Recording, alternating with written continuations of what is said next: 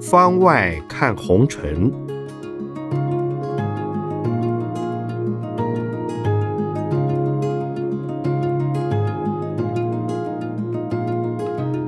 圣严法师著。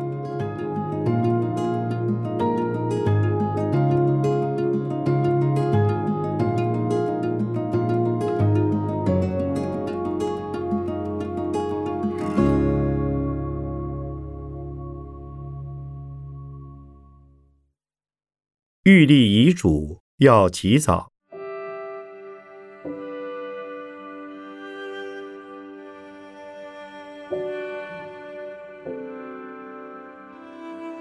有人问：美国植物人妇女泰利把管的道德问题，引起社会上很大的争论。很多人反省：如果失去意识，生。亦如死，而且成为别人的负担，为何不能选择死亡呢？如果预立遗嘱说，自己一旦变成植物人时不要苟活，法师赞成吗？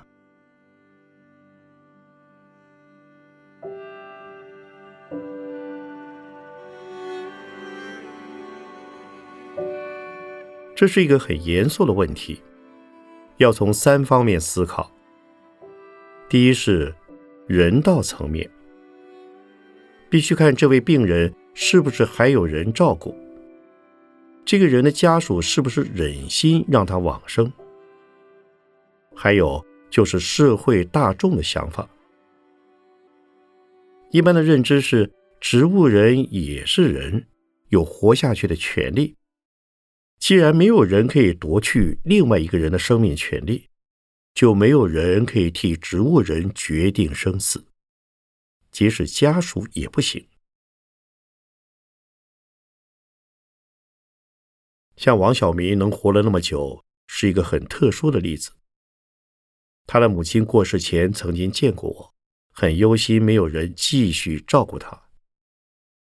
我告诉这位伟大的母亲。你心中不必有牵挂，一定会有人继续帮忙照顾的。第二是宗教的层面，不论东方或西方，任何宗教都不赞成杀人，不赞成见死不救。对佛教徒而言，即使动物都不忍心杀，植物也要珍惜。何况一个有生命的人呢？而且发愿照顾植物人，更可以养成慈悲心。但问题是，植物人的家人有没有能力负担？站在宗教的立场，要让植物人活下去，如果家人无力负担，必须由社会来共同承担。第三是。科学的立场，我不懂科学，但植物人为什么叫植物人？就是像植物一样，不再有意识，没有认知和语言能力。他的脑细胞是否还在活动？我们不知道。但从外表来看，病人像植物一样躺着。好像长久处在被麻醉的沉睡状态，不知道恐惧，也不知道死亡。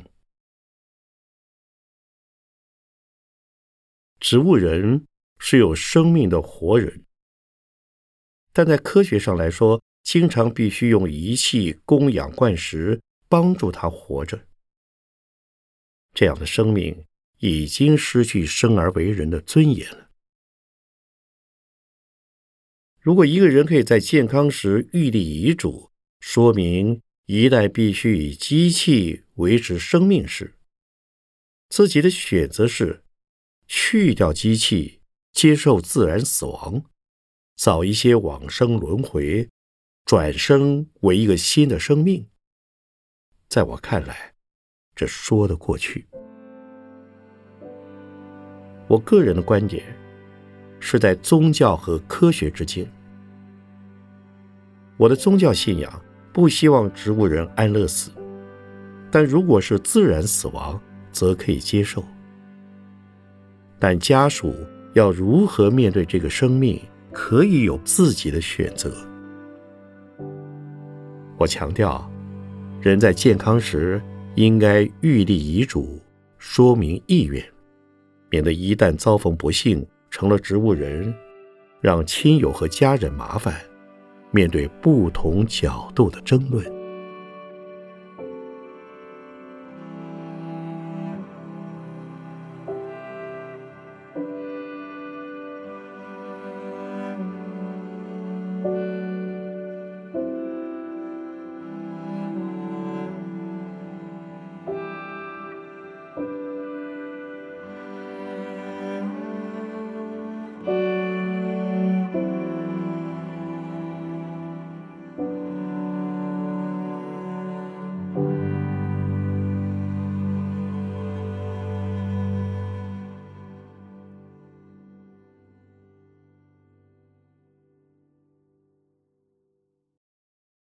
最好的葬法。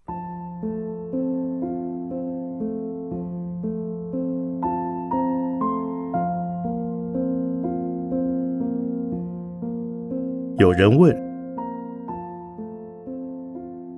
最近常可看到树葬、海葬的公益广告，呼吁大家身后事也可以有不同的处理方法。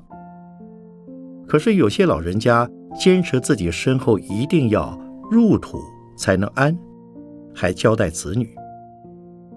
但年轻人的观念不同了，现实环境也不同了，两代意见分歧，该怎么办呢？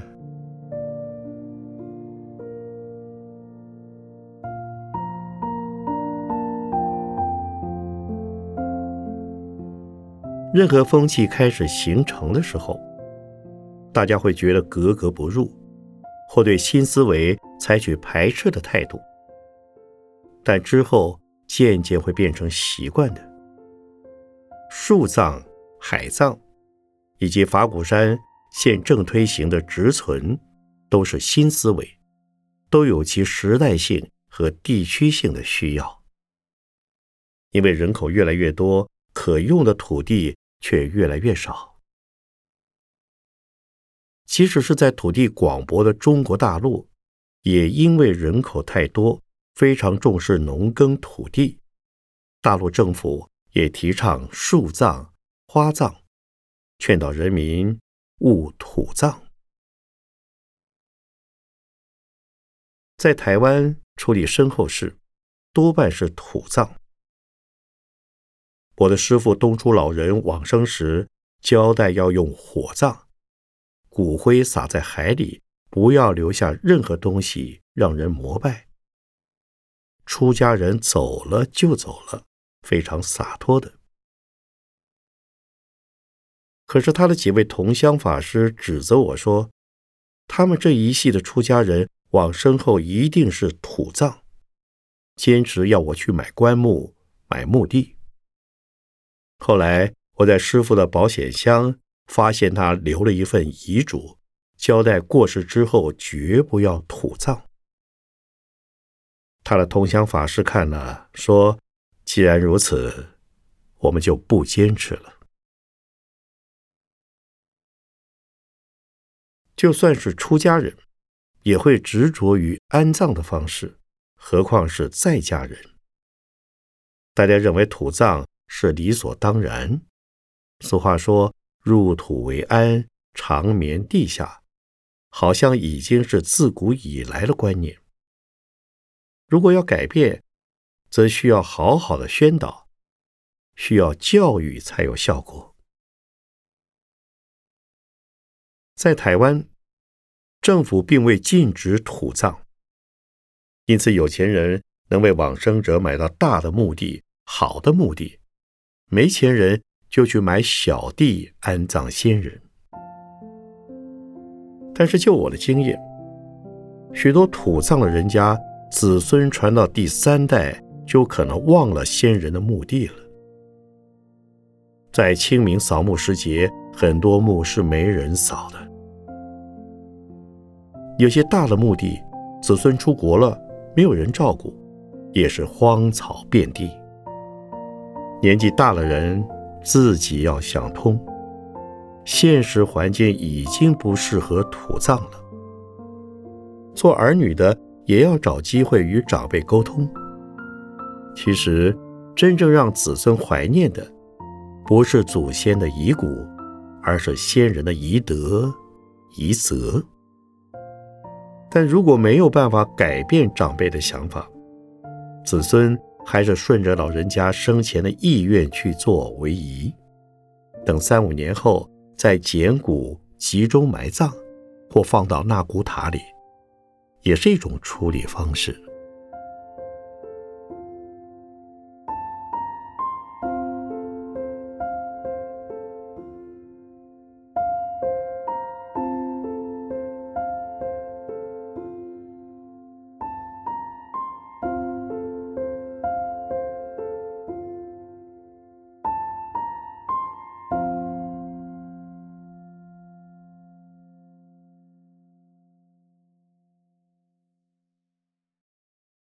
祈祷，让受苦的人勇敢。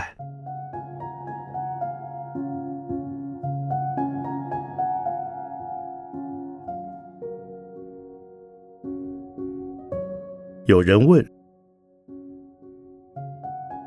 南亚海啸死伤惨重，灾变的地方几乎都是宗教信仰虔诚的地区，为什么他们的宗教没保佑他们呢？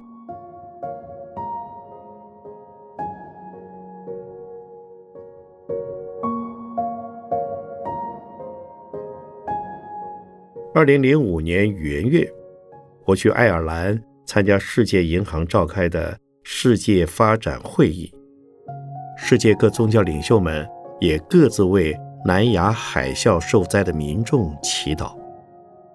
但是，我提出一个问题：祈祷真的有用吗？受到海啸侵袭的地区，人民大半信仰伊斯兰教。也有佛教、印度教。一次地震，死伤无数。印尼有一个小镇，整个被大水冲走了，却留下一座伊斯兰教的清真寺。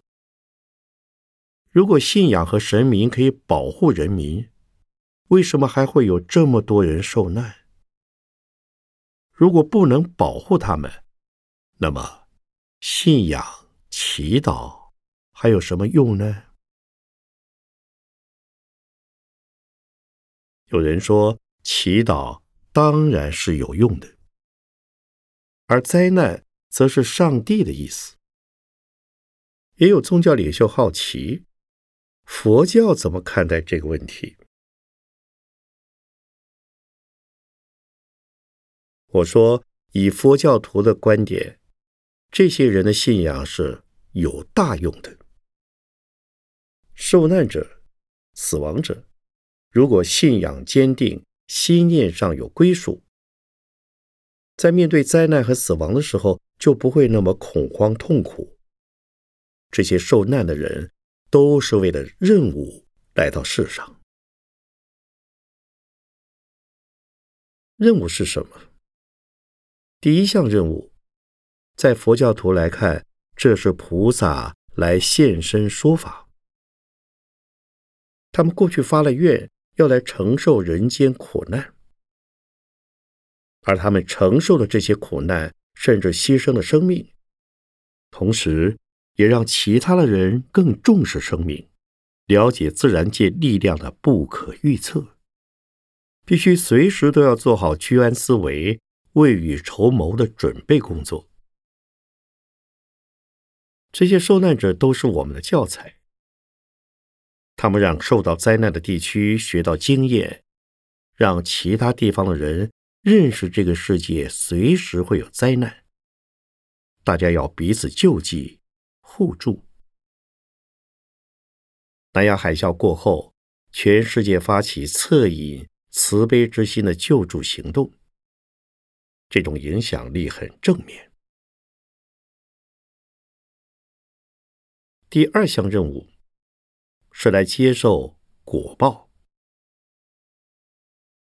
人生在世都要接受果报，受难者自己以及许多其他人造的种种因，所有的果报集中在一起，由这些人承受。所以他们不只接受了自己的果报，也带全世界人承受果报。这两项任务都很伟大，因此。我相信祈祷是有用的，不仅对自己有用，对受难者及往生者的家属也有用。他们的受苦让世人产生仁爱之心，没有条件的为他们捐献，为他们祈祷。全世界共同祈祷的心力，可以帮助遭受苦难的人勇敢的活下去。对已经往生的人，祈祷的力量也会通过神佛传给他们，让他们得到安慰、安息、往生善道。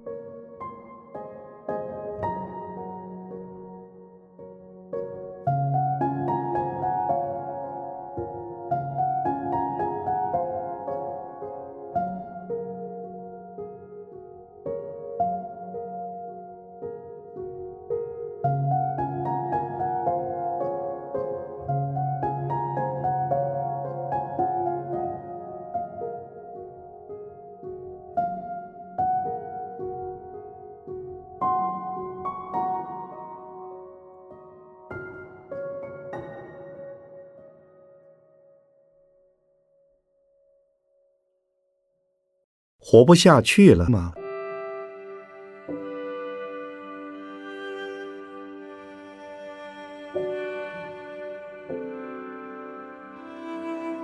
有人问：近日常有自杀的消息，有些人是因日子不好过，生病、欠债、事业失败、感情破裂等。有时候活下去真的不容易。面对受苦不想活的人，我们该怎么劝说比较好？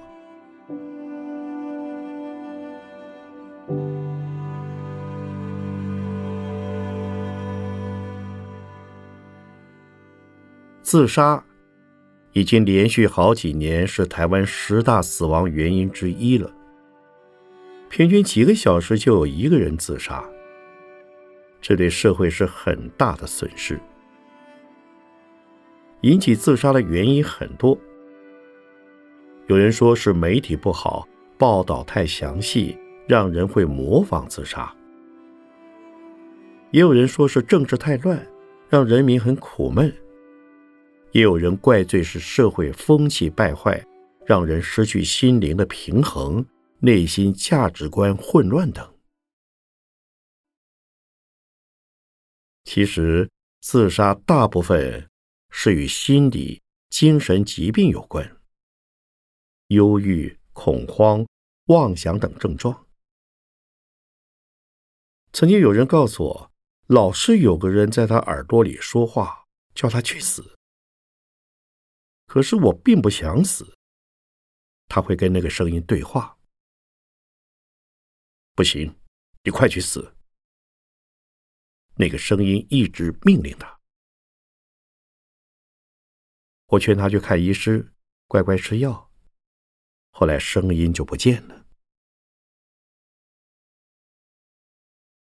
有时我也告诉信徒，如果睡不着，就念观世音菩萨。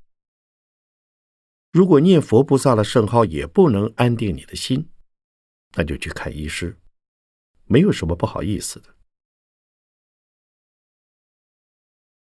有人说生不如死。其实这是不清楚生命的价值。人的一生是有特殊任务而来的，生命是一种过程。此生之前还有生命，此生之后也仍然有生命。这一生的任务没完成，工作没做完，你不能先走。走了，就是对生命不负责任。就算硬溜走，下一辈子还是要接着完成的。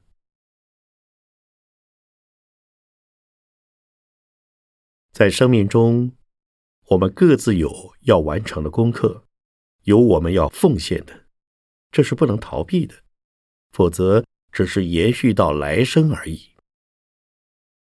佛教徒是借着这样的生与死的信仰来理解人生的苦难，如此就会明白，自杀不是一了百了，人生里的问题也还是问题。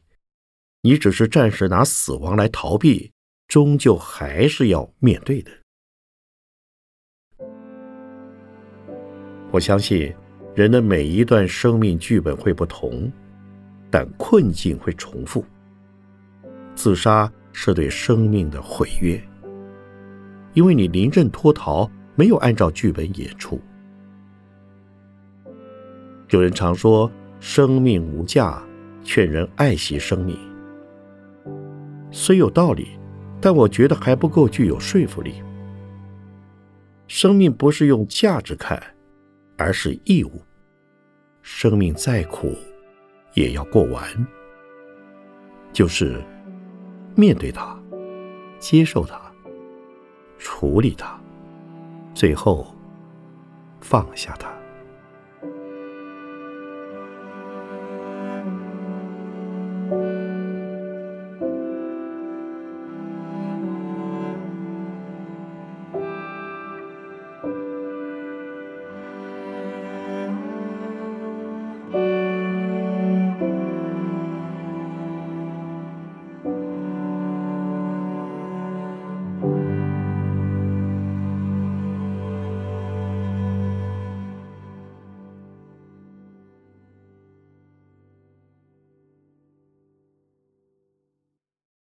生死像睡一场觉。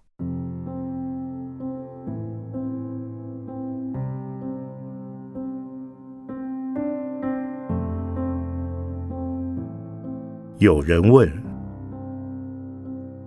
报纸上常有子女自杀后父母难以接受的事件，白发人送黑发人，情何以堪？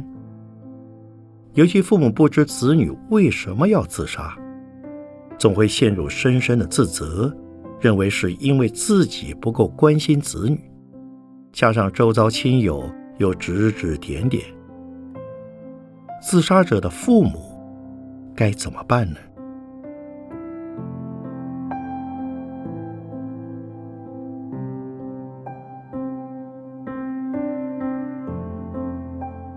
目前台湾自杀率虽在亚洲比日本、韩国低一些，但放在全世界来比，台湾自杀比例相当高，每十万人中有十八人自杀，而且还有上升趋势。自杀的预防很重要，尤其是年轻人自杀，虽然有征兆，但父母不一定看得出来。孩子有时觉得父母不了解他，无法对话；有时父母对子女的难题以责骂回应，让孩子有心事不愿向父母说，错失了拉他一把的机会。孩子有时也会因一时转念不过来而自杀，事前毫无迹象。作家黄春明的儿子因为感情问题自杀，这种自杀很难防范，更让父母悲情面对。黄春明的太太一直无法接受儿子往生了，心里非常悲苦。我对他说：“父母的关心爱护，只能做到一部分。”一个人的生或死，出生就大抵决定了。小孩来到世界，不论是来报恩还是求偿，有些在伴随父母一段时间后，今生任务完了就会离开，父母再悲伤都没有用。老觉得对不起孩子，或是孩子对不起父母。这样的想法对往生的孩子和自己都没有好处。一定要想办法淡忘不幸，多做功德好事，让自己解脱。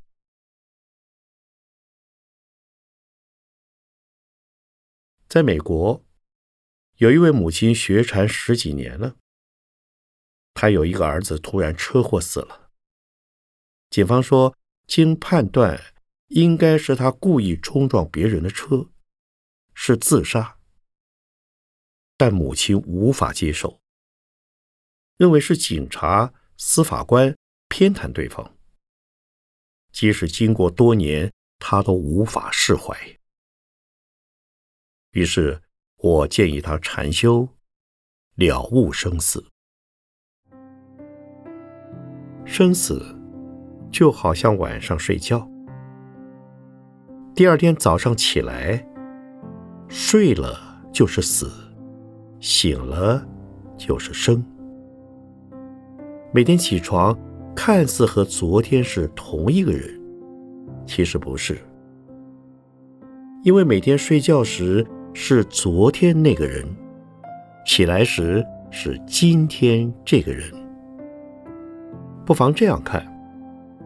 我们一生一世，每天都会面对死死生生。孩子过世了，是睡着以后到另外一个世界去了，人生做一个大的转变。从宗教信仰来说，他是到佛国净土或天国去了。这样一想，对生死就能释怀，也就不会再哀怨。自责了。